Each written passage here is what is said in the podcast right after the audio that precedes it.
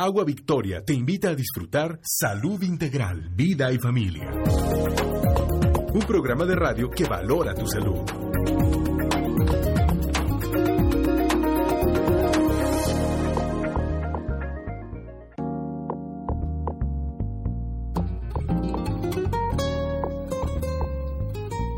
Amigos, muy buenos días. ¿Cómo están? Sus amigos del Colegio Médico agradecemos que nos acompañen en este nuestro espacio radiofónico de cada viernes. No olviden que esperamos sus llamadas al 215-2236 y 215-2106. El día de hoy platicaremos con el doctor Fernando Cortés Martínez. Muchas gracias, doctor, por acompañarnos. Gracias a ustedes por la invitación. El doctor Cortés es egresado de la Escuela Superior de Medicina del Instituto Politécnico Nacional. Hizo la especialidad de cirujano proctólogo en el Instituto Mexicano del Seguro Social. Ya tiene 28 años en la práctica institucional y privada. Doctor, yo creo que su currículum, como el de todos nuestros invitados, son largos. Aquí, aquí le dejamos para que sepan nuestros amigos de quién estamos hablando. Doctor, proctólogo, cirujano proctólogo. Realmente, ¿En qué consiste esta especialidad? ¿Qué, ¿Qué, es lo que hace? ¿Qué padecimientos trata? Y usted también nos hacía el comentario de que ya ha cambiado eh, a los egresados de esta especialidad el nombre. Sí, bueno, eh, la especialidad de proctología eh, contempla el estudio y el tratamiento de las enfermedades del recto y el ano.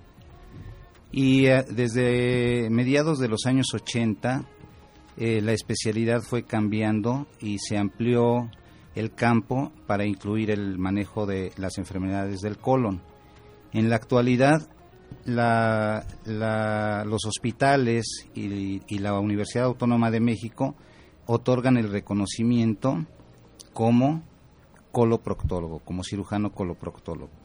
Y entonces se estudian las enfermedades del colon, del recto y del ano desde un punto de vista médico y quirúrgico. Muy bien, doctor. ¿Cuáles serían los padecimientos entonces proctológicos más frecuentes o de esta especialidad coloproctológica? Bueno, podríamos separarlo entre las enfermedades que afectan al colon y las enfermedades que afectan al recto y al ano.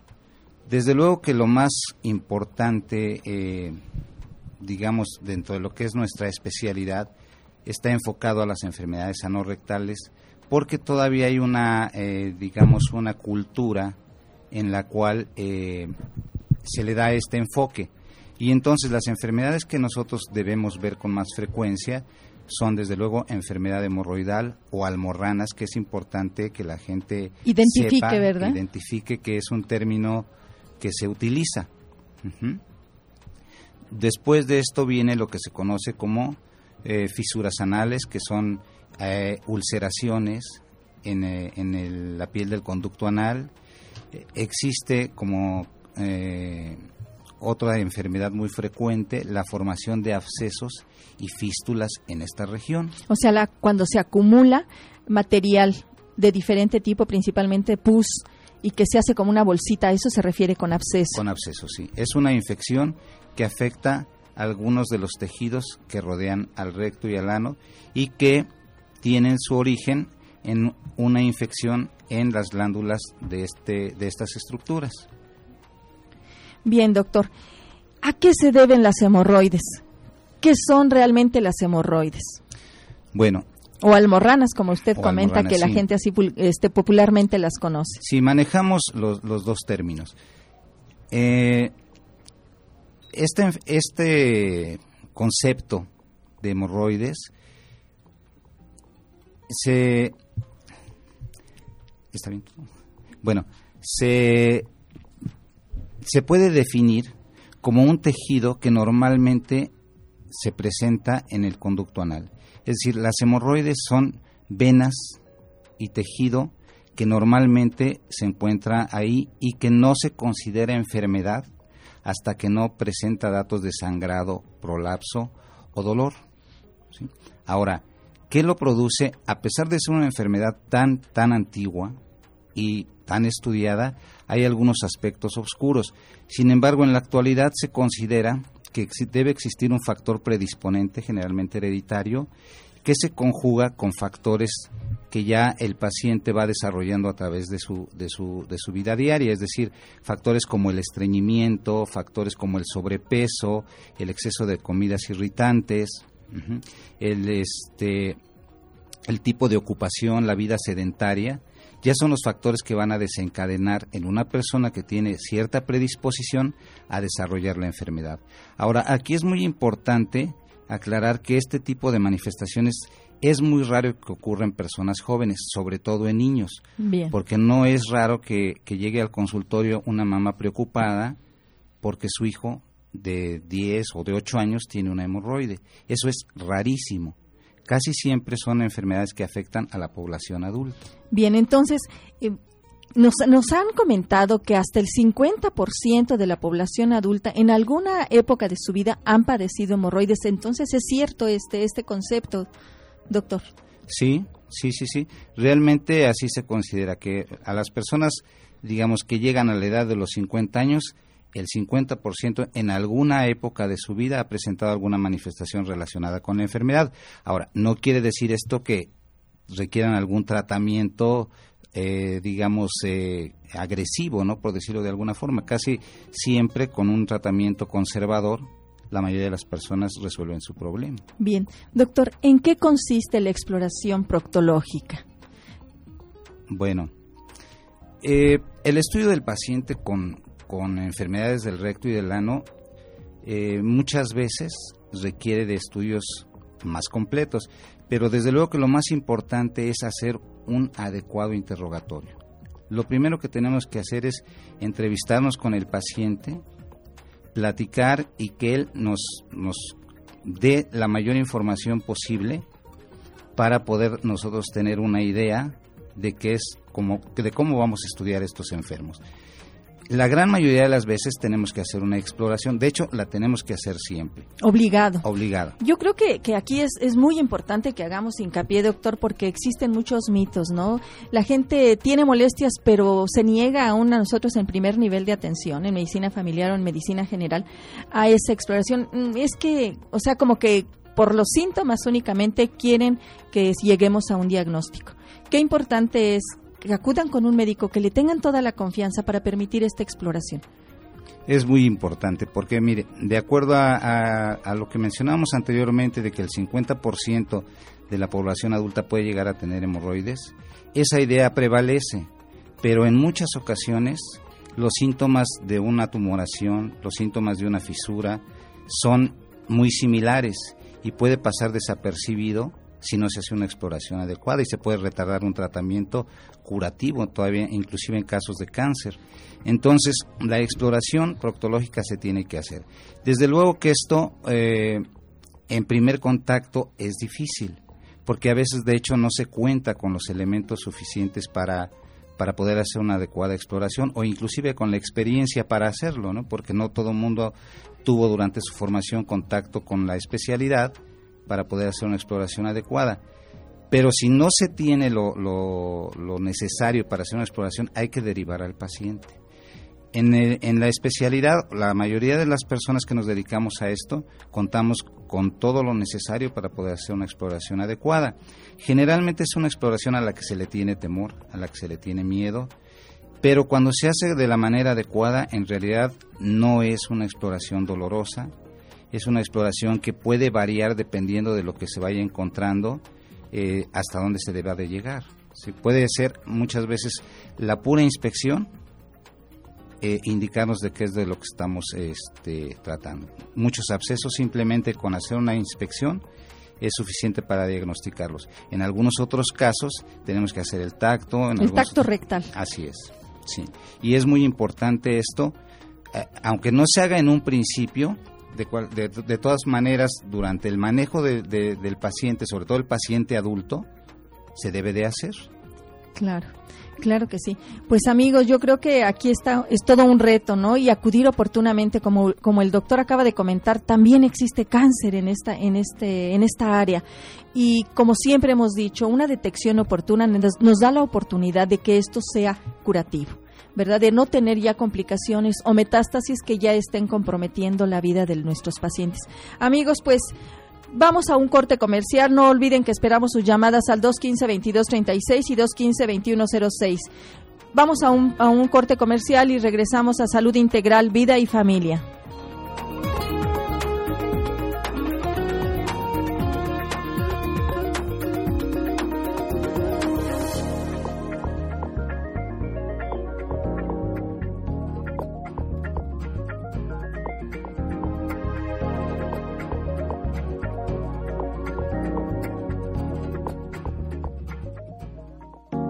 La importancia que requiere tu salud. Sigue escuchando Salud Integral, Vida y Familia. Viernes de 9.30 a 10. Un programa con compromiso social. Con Agua Victoria, disfruta más, preocúpate menos.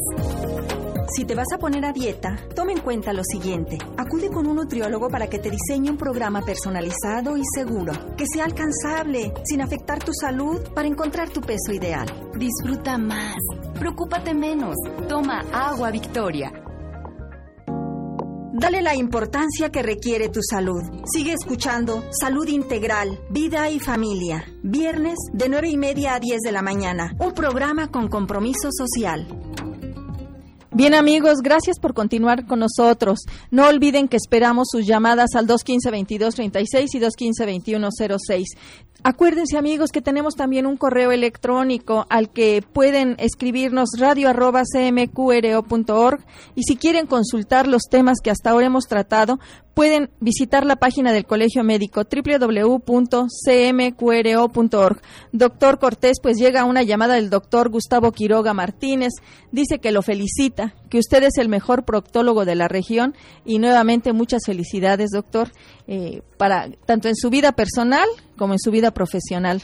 Muchas gracias, doctora.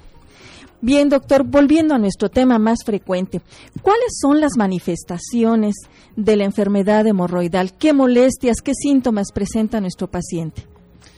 Bueno, eh, hay síntomas que consideramos primarios y síntomas secundarios.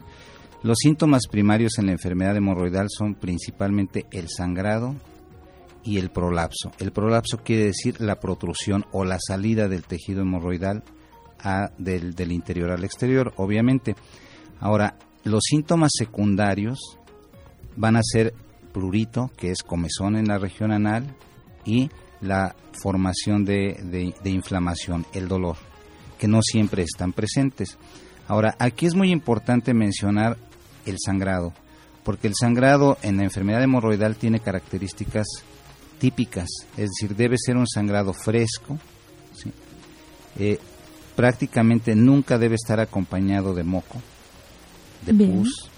Tiene que ser un sangrado que se presenta fundamentalmente al evacuar, ya sea al principio o al final de la evacuación, pero nunca mezclado con la materia fecal. Y la cantidad es muy variable. Casi siempre es, es eh, muy impresionante, muy impactante para el paciente ver sangre en la materia fecal.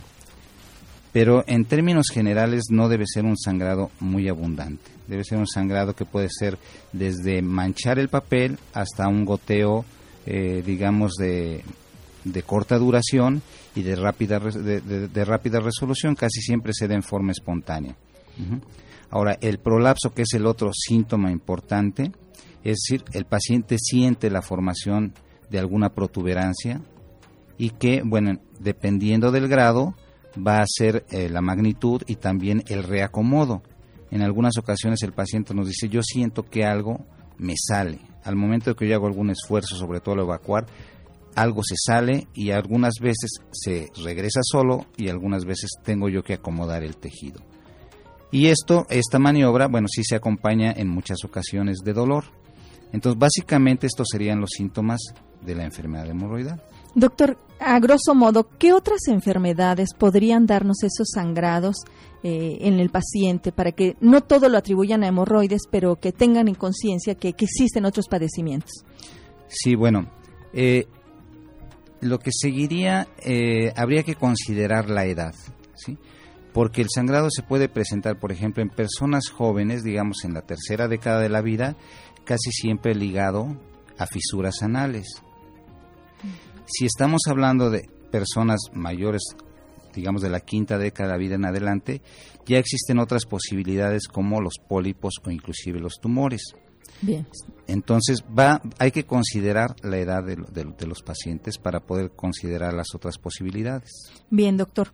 Doctor, ¿en qué consiste el tratamiento de la enfermedad hemorroidal? Decía usted que habitualmente es benigno, eh, con tratamiento medicamentoso cede. ¿En qué consiste este, doctor? Bueno, primero sí es importante aclarar que es una eh, enfermedad benigna. Las hemorroides prácticamente nunca se complican con cáncer, aún siendo un problema crónico. Claro. También es eh, importante aclarar que es muy raro que se tenga que manejar un paciente como extrema urgencia, ¿sí?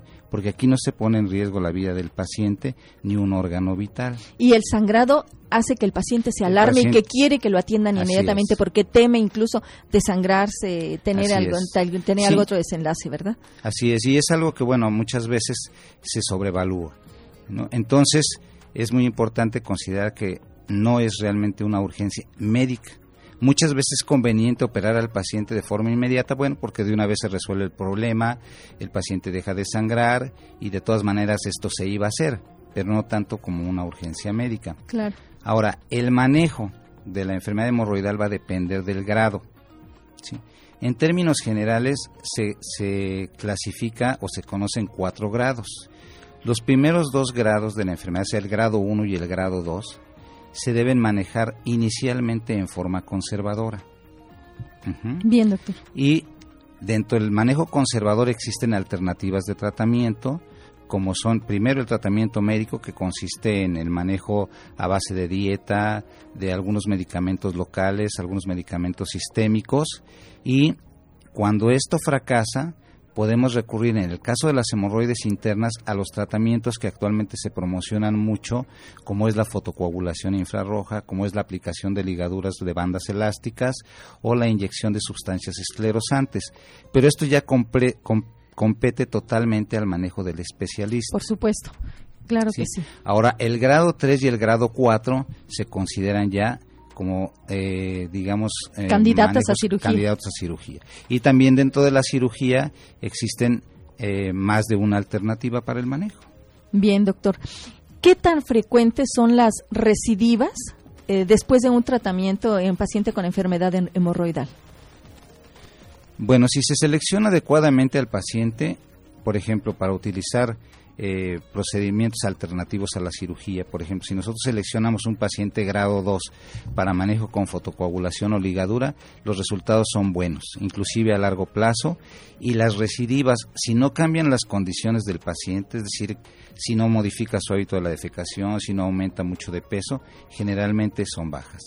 Ahora, cuando un paciente llega a la cirugía, y se hace una cirugía adecuada, también los resultados generalmente son buenos y el grado de recidiva debe ser menor al 5%. Excelente. Doctor, eh, usted estaba hablando ahorita de cambios.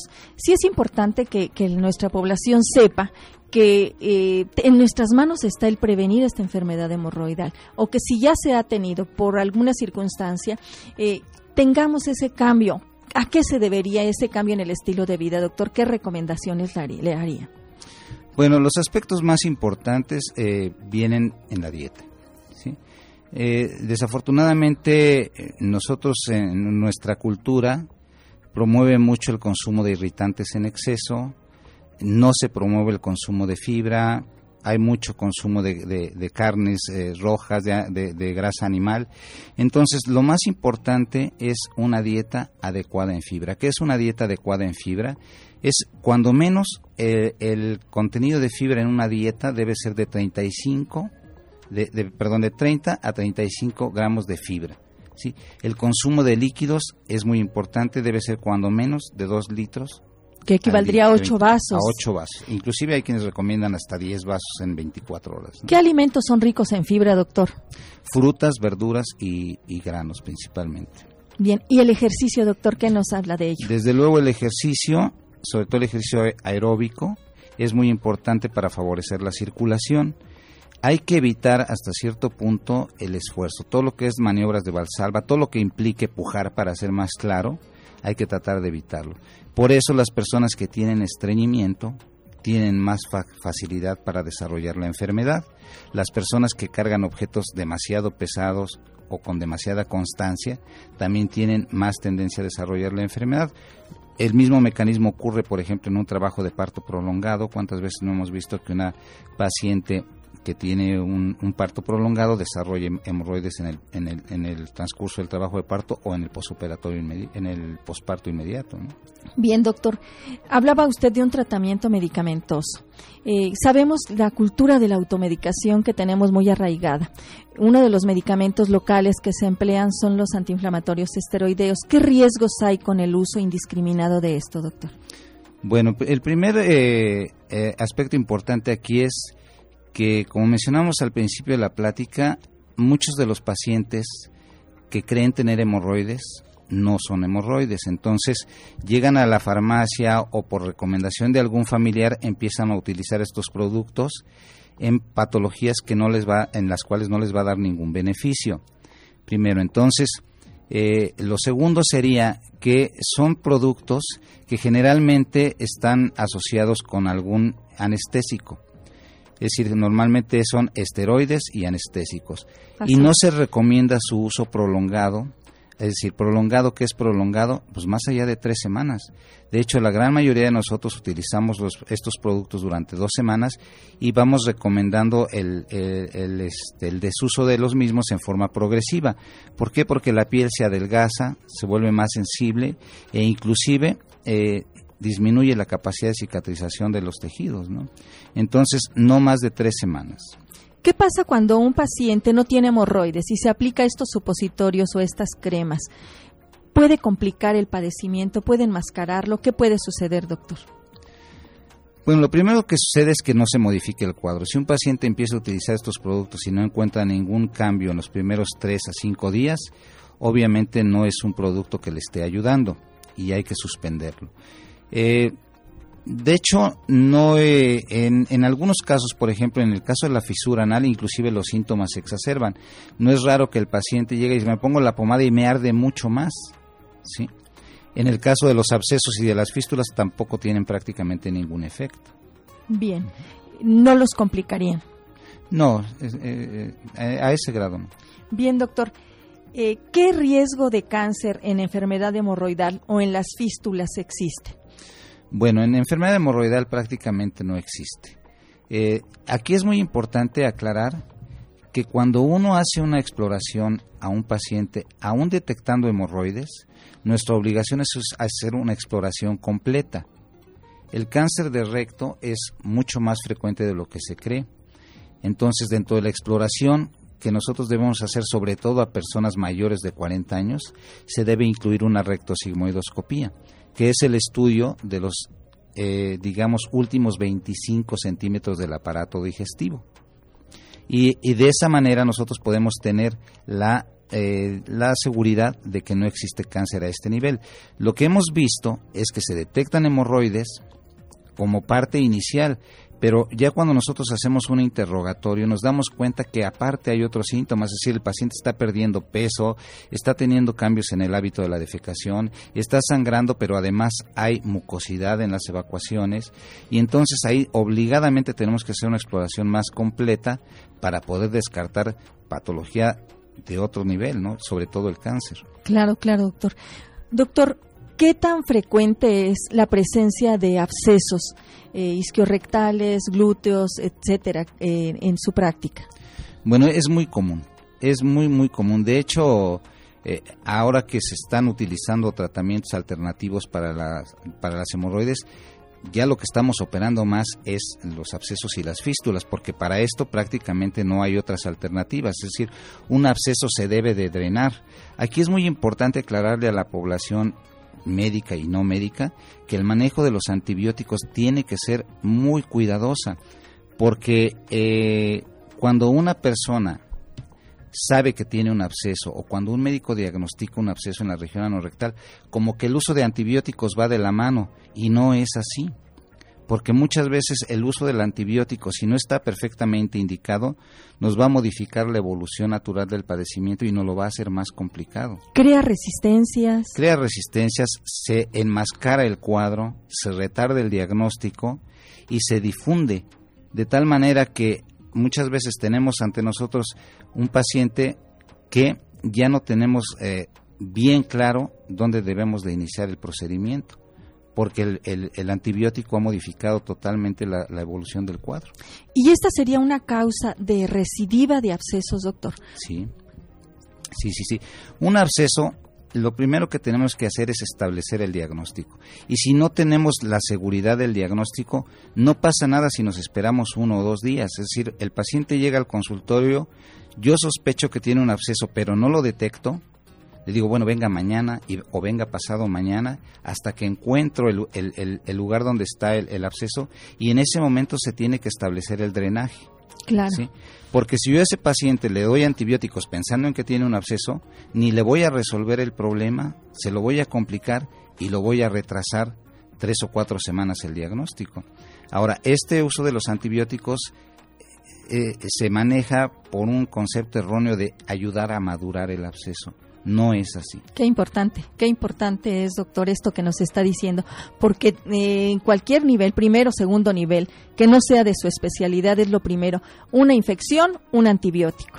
¿Sí? Aparte de que hemos eh, hecho un abuso también de los antibióticos y se ha creado una resistencia tremenda. Están a libre comercio en las farmacias, van y cualquier farmacéutico da, tienes fiebre, ten, tómate un antibiótico, no siendo que la fiebre es un mecanismo de defensa que nos está informando que algo está pasando y que no siempre es por bacterias y que no sabemos el germen. Entonces, yo creo que aquí sí tenemos que tener esa reflexión tanto para el paciente como para el médico de no automedicarse, de no prescribir medicamentos, porque entonces estamos entorpeciendo la evolución de un padecimiento que puede ser resuelto de un, en una primera instancia. Así es. Nada más aclarar que sí hay pacientes que requieren el manejo de antibióticos. Por ejemplo, un paciente diabético, un paciente inmunodeprimido, pacientes que sus condiciones son distintas o que el absceso es más agresivo, ahí sí, pero siempre debe ir de la mano de un drenaje, no el, el tratamiento antimicrobiano como única opción.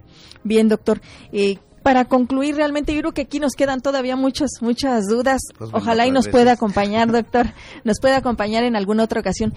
¿Qué consejos nos daría para prevenir esto? Algo de higiene local, un paciente que ya tiene hemorroides, ¿qué hacer? ¿Cómo prevenirla? En general, doctor, como experto en este tema, ¿podría darnos algunas recomendaciones?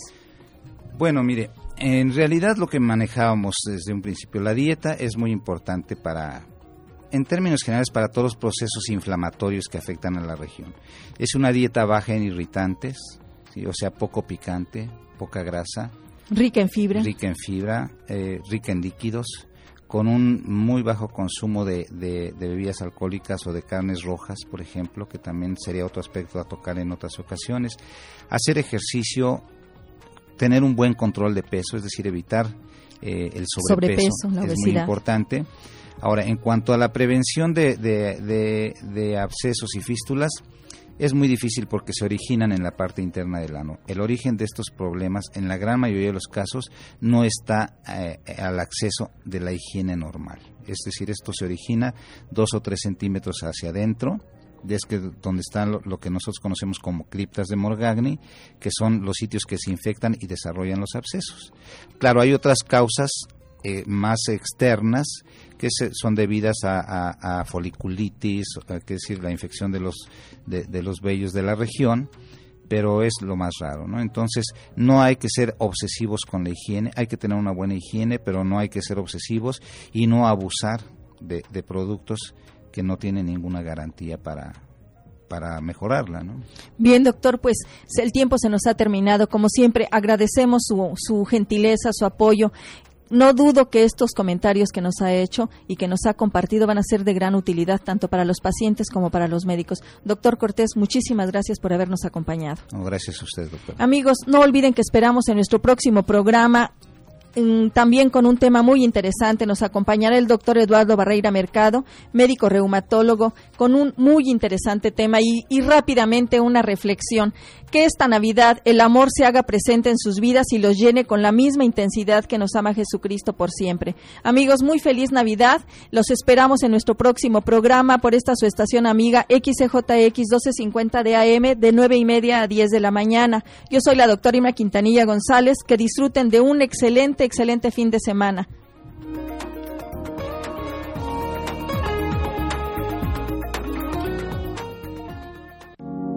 El Colegio Médico de Querétaro se funda el 31 de marzo de 1965 por el distinguido doctor Felipe Núñez Lara. Con médicos calificados das más valor a tu salud. Si tienes alguna duda, llámanos al 216-2087 o en internet visita nuestra página www.cmqro.org. Agua Victoria presentó Salud Integral, Vida y Familia. Medicina que se oye bien.